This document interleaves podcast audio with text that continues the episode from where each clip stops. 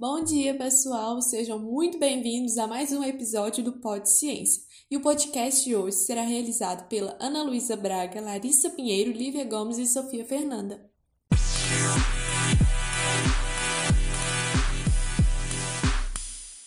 O assunto de hoje é a Grande Era Paleozoica, que mesmo já tendo sido há mais de 200 bilhões de anos atrás, ainda é muito importante para a gente.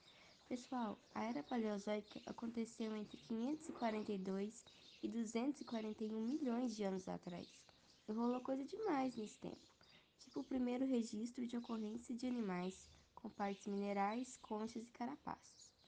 Essa Era Paleozoica é dividida em seis períodos geológicos: Cambriano, Ordoviciano, Siluriano, Devoniano, Carbonífero e Permiano.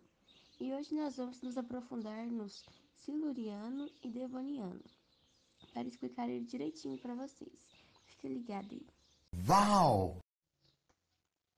Galerinha, o período siluriano foi entre 443 e 416 milhões de anos atrás. Ele foi muito marcado por uma baixa diversidade de organismos nos mares lá no início do período. Teve também a evolução dos peixes e as primeiras tentativas de adaptação de vida ao ambiente terrestre.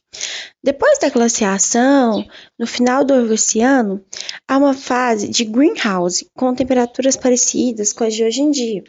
Nele acontece uma pequena extinção dos organismos mais abundantes nos mares tropicais, como comunidades recifais, trilobitas, moluscos gastrópodes e cefalópodes também. Aí agora, galera, a gente tem também o período devoniano, que foi lá pelos 416 a 359 milhões de anos atrás, e é conhecido por ser o período da abundância de peixes. É um período muito antigo, né? E aí também tinha os nautiloides, corais, braquiópodes, equinodermas, trilobitas, entre várias outras coisas, entre vários outros bichos, né? Nos mares tropicais mais quentes os continentes ainda estavam unidos, ou seja, é muito antigo mesmo, né? Não tinha os continentes que a gente conhece hoje. É, que, e ainda eram localizados no hemisfério e polo sul no início do período, com algumas porções emersas e submersas migrando para o Equador e hemisfério norte ao final do período. No finalzinho do Devoniano, algumas plantas lentamente transitaram do ambiente aquático e passaram a viver no ambiente terrestre, assim como os anfíbios primitivos e os diversos invertebrados, como os insetos. Nossos insetos são velhos pra caramba, né? Porque estão aqui até hoje, né? Essa coisa toda reduziu muito os níveis de CO2, né? De gás carbônico, né? E assim como reduziu muito, ficou muito frio aqui a Terra. Pensa só, o gás carbônico é o que segura aqui a gente ficar quentinho, né? Imagina só, deve ter ficado muito frio.